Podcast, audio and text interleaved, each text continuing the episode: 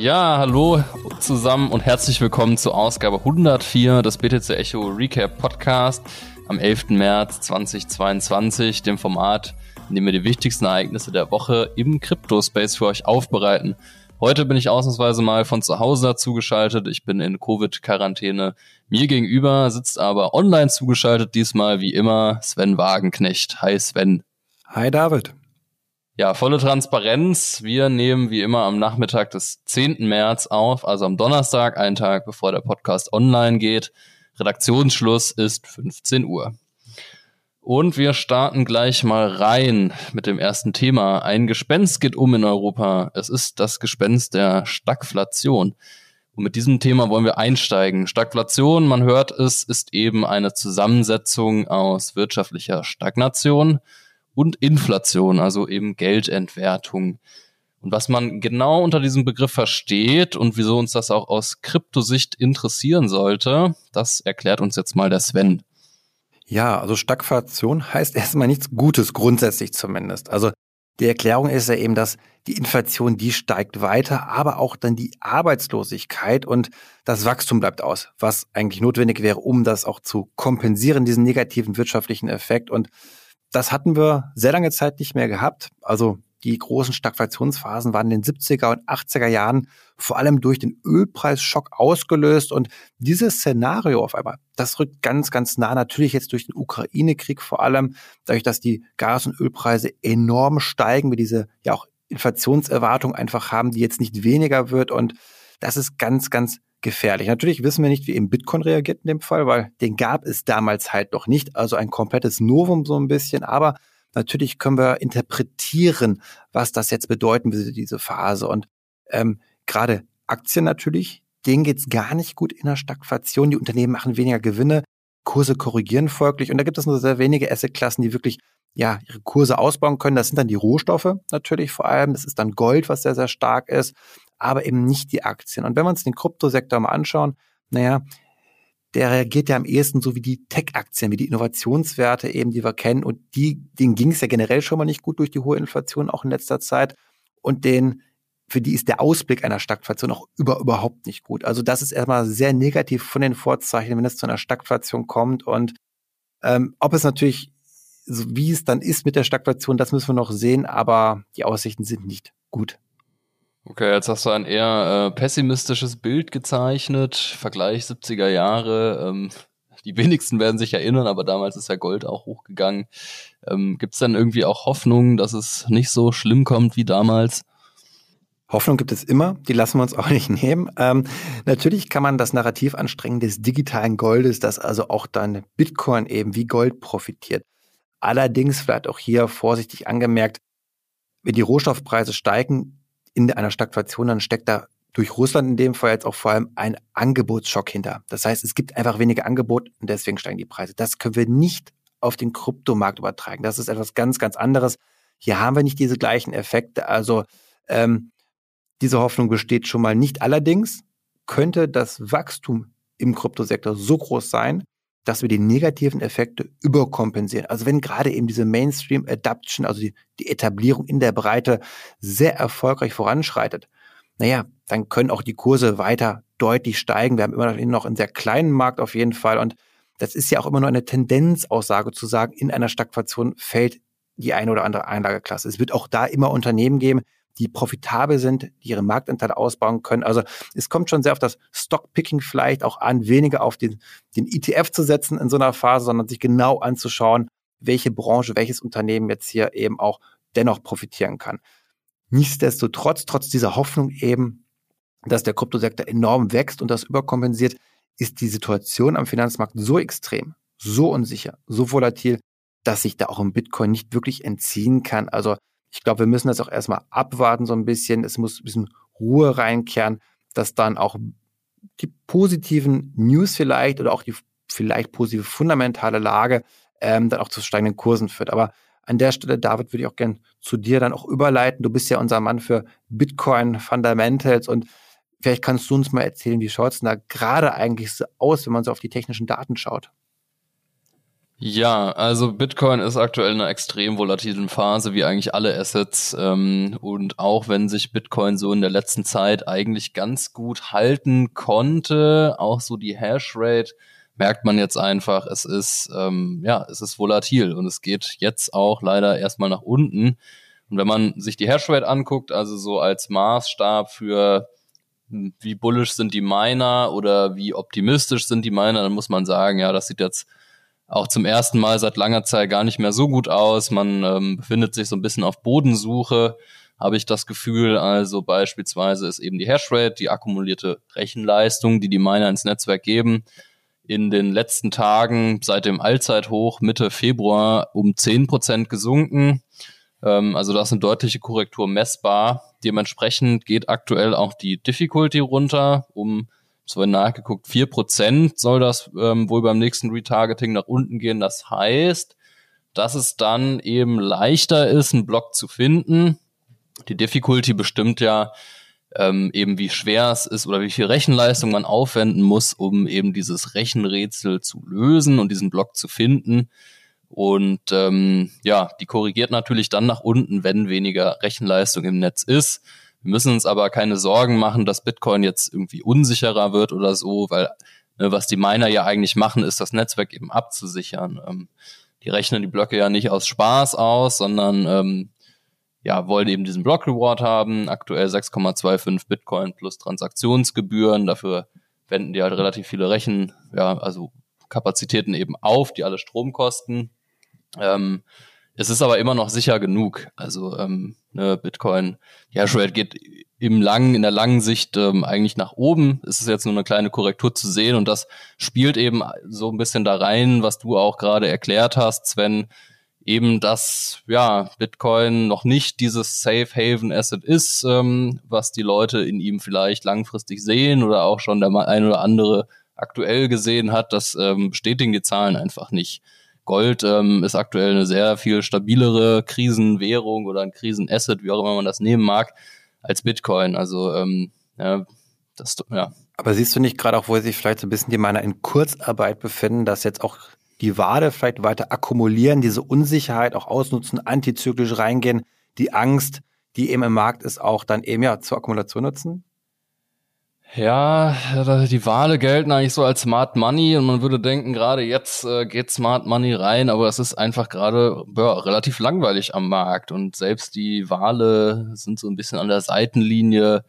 Der Fear and Greed Index zeigt 28 von 100 Punkten, also es ist alles so hm, eher langweilig, eher öde, eher so Bodensuche, optimistisch gesehen vielleicht fällt der Kurs auch noch weiter, aber wenn man sich auch so Indikatoren wie der Entity Adjusted Dormancy Flow ähm, anguckt, da, der, ja, der gibt immer so ein Signal, wann eigentlich so ein Boden gefunden sein könnte, dann könnte man eigentlich sagen, ja, seit zwei, drei Wochen sieht's eigentlich so nach Boden aus und dann fällt der Kurs aber irgendwie trotzdem mal. Also man sieht, man kann sich in einer kurzen Frist einfach da kann, kann niemand, da hat niemand den Crystal Ball, da kann niemand so genau sagen, ähm, ist jetzt, geht's jetzt endlich mal wieder nach oben aktuell ähm, ja, sieht es nach Akkumulation aus, sieht es nach Abwarten aus und das sehen auch die Wale so. Und ähm, klar, es ist dann ein Signal, wenn die wieder verstärkt in den Markt gehen, ähm, dann ist das sicher ein, eher bullisches Signal auf jeden Fall.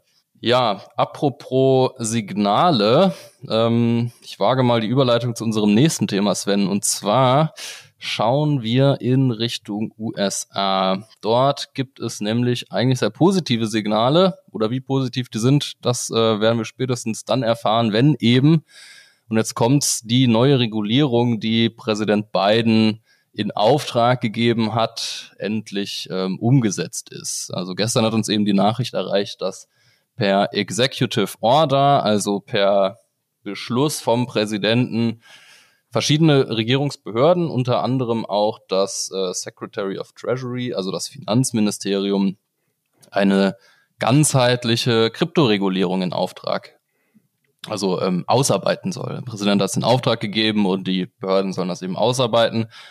Und das ist schon, wie man das so einschätzen kann, ein ziemlich, ja, ziemlich großes Paket an Gesetzen, die da beschlossen werden sollen. Unter anderem soll es auch um die Frage gehen, welche Chancen sind mit einer CBDC, also einer, einem digitalen US-Dollar in dem Fall, ähm, einer Central Bank Digital Currency, verknüpft. Es soll um die Fragen von Finanzstabilität gehen, also wie kann der Kryptosektor die Finanzstabilität fördern oder eben auch gefährden.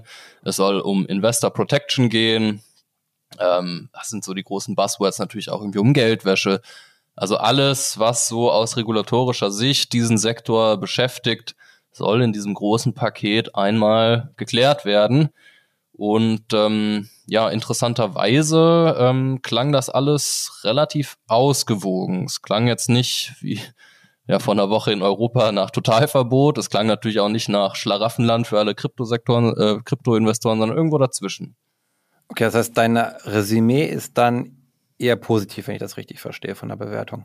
Ja, also ich glaube, man muss natürlich abwarten, was letzten Endes in den Gesetzen steht, aber es ist natürlich schon auch ein Signal, wenn klar, die US-Regierung weiß, dass sie mit so, ähm, so Texten natürlich auch ein Signal in die Märkte sendet und das war erstmal positiv. Klar, wir wissen nicht, war die gestrige oder vorgestrige Kursrally eher mit Korrelation zum DAX entstanden, aber irgendwie ähm, glaube ich schon, dass die Märkte das erstmal ganz positiv aufgenommen haben, weil es eben dann nicht, nicht so wie in Europa eben so ein, so ein Verbot war. Oder wie siehst du das, Sven? Ich sehe es ganz ähnlich. Es war bislang noch sehr schwammig. Das heißt, wir wollen da was erarbeiten. Wie das Ergebnis ausschaut, wissen wir noch nicht. Aber was man schon erkennen kann, es wird nicht von Verboten gesprochen. Also es ist deutlich, finde ich, zurückhaltender als das, was wir eben in Europa hatten. Also ich glaube hier schon einen gewissen Wirtschaftsliberalismus, dass der einfach stärker verankert ist in den USA, dass man es auch hart gesagt besser versteht einfach, wie wichtig der Kryptosektor für die Wettbewerbsfähigkeit der amerikanischen Volkswirtschaft ist. Und ich glaube, dass die das auf dem Schirm haben, eher als wir es auf dem Schirm in Europa. Also ich bin ja auch tendenziell positiv gestimmt. Ob das jetzt eben am Mittwoch war, dass ja diese Rallye mit verursacht hat am Kryptomarkt, ist eben die Schwierigkeit, das hast du auch schon gesagt, vielleicht die Aktienmärkte sind ja auch alle massiv gestiegen. Ähm, vielleicht ist auch immer die Korrelation gewesen zwischen Kryptomarkt und den Aktienindizes. Das, das wissen wir nicht. Auf jeden Fall war es nicht negativ. Allerdings, und das ist meine Angst so ein bisschen, die Privatsphäre, gerade was das dezentral angeht, das könnte schon weiter geopfert werden. Ich glaube, die USA, die wollen zwar maximale Wettbewerbsfähigkeit haben, aber keine Anonymität. Sie wollen die volle Kontrolle haben. Und das ist gerade, was die wirklich dezentralen Projekte angeht, schwierig umzusetzen, weil man muss die Menschen dann halt registrieren. Der Nutzer, der muss seine Klarnamen angeben, seine Identität preisgeben und wie das eben zu lösen ist, das, das liest man noch nirgendswo. Diese Lösungsansätze, die fehlen mir komplett, die habe ich aber in Europa auch noch nicht gesehen. Also generell von den Nationen äh, fehlen mir da derartige Ansätze, aber glaube, da müssen wir einfach in dem Diskurs bleiben, beziehungsweise unsere amerikanischen Kollegen in dem Fall müssen dann Lobbyarbeit leisten, dann, wenn die ersten Entwürfe wieder kommen, auch, dass man sich da eben nicht zu einfach abspeisen lässt mit äh, zu harscher Regulierung auch, dass man da eben ja genug dem Sektor Luft zum Atmen lässt. Aber die Lobby ist in den USA bekanntlich auch etwas stärker als hier in Europa. Vor allem die Finanzlobby, ne? Genau, und ich glaube, sowas wie Coinbase, aber wir sehen natürlich auch, dass die ganz großen Vermögensverwalter, also auch eine BlackRock, ähm, Goldman Sachs, ähm, Fidelity, die haben ja alle schon das äh, Anträge gemacht, dass sie eben auch Bitcoin als Asset haben können. Sicherlich hochreguliert, sicherlich mit Klarna, also das spricht gegen die komplette Dezentralität, aber es spricht für die Legalität aller Kryptoassets. Ich glaube, das ist halt der Weg, den wir gehen. Und ähm, genau, das wir müssen es abwarten, einfach David, würde ich sagen. Ja, auf jeden Fall ähm, haben wir dann vielleicht endlich mal so ein Signal auch für das Geld, was an ihm an der Seitenlinie noch steht und auf so eine Regulierung wartet. Dann haben wir eine und ähm, das ist, glaube ich, schon grundsätzlich eine gute Nachricht. Ähm, ob diese Nachricht auch gut für den NFT-Sektor ist, müssen wir auch abwarten. Ähm, NFT haben wir auch lange nicht mehr besprochen. Es gab in letzter Zeit einfach auch viele Themen, muss man sagen, die waren wichtiger. Ukraine, Konflikt allen voran. Ähm, heute sprechen wir mal wieder drüber. Und äh, man muss sagen, ja, es gab eine ziemliche Korrektur im NFT-Sektor mal gemessen an der größten Handelsplattform OpenSea. Die ist nämlich stark eingebrochen, Sven, oder? Ja, das ist sie. Ich bleibe aber dennoch ganz ruhig. Also wir haben 76 Prozent Handelsvolumen Einbruch im Vergleich zum Alltime High. Das war aber auch schon auf einem sehr hohen Niveau, sicherlich. Also Klar, wir sehen es auch bei den Google-Suchanfragen zu dem Wort NFT. Das ist stark zurückgegangen seit Februar, also auch eingebrochen kann man schon sagen, das Interesse. Aber für mich ist das auch mehr eine Normalisierung vielleicht, die wir sehen. Ähm, die Marktsituation ist extrem, die Unsicherheit ist extrem, die Menschen interessieren sich natürlich gerade auch für andere Themen als für NFT und daher halte ich es für normal, dass der Markt eine Pause einlegt, dass wir vielleicht eine gewisse Bereinigung sehen. Also die meisten haben jetzt davon auch gehört, also das Interesse flacht dann logischerweise immer auch mal ab. Und die News aber auf der anderen Seite, die bleiben positiv. Also da sehe ich keinerlei Veränderung. Also äh, ob es jetzt Universal Music ist zum Beispiel, die zuletzt bekannt gegeben haben, stark NFTs reinzugehen, das ja das größte Musiklabel der Welt.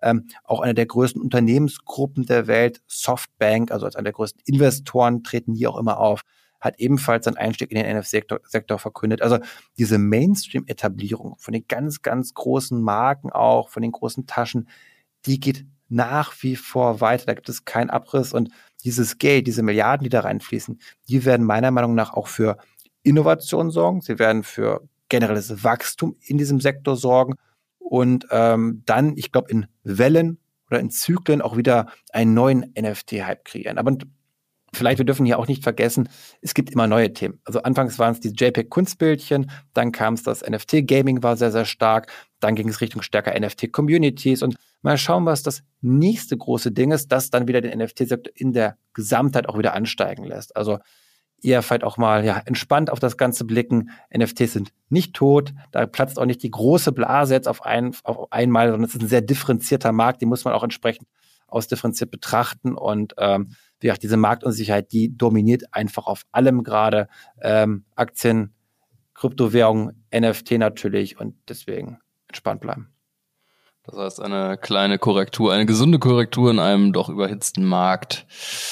Ja, und damit möchten wir uns auch schon wieder verabschieden. Wir hören uns wie immer in sieben Tagen wieder. Immer freitags äh, bekommt ihr den Recap-Podcast.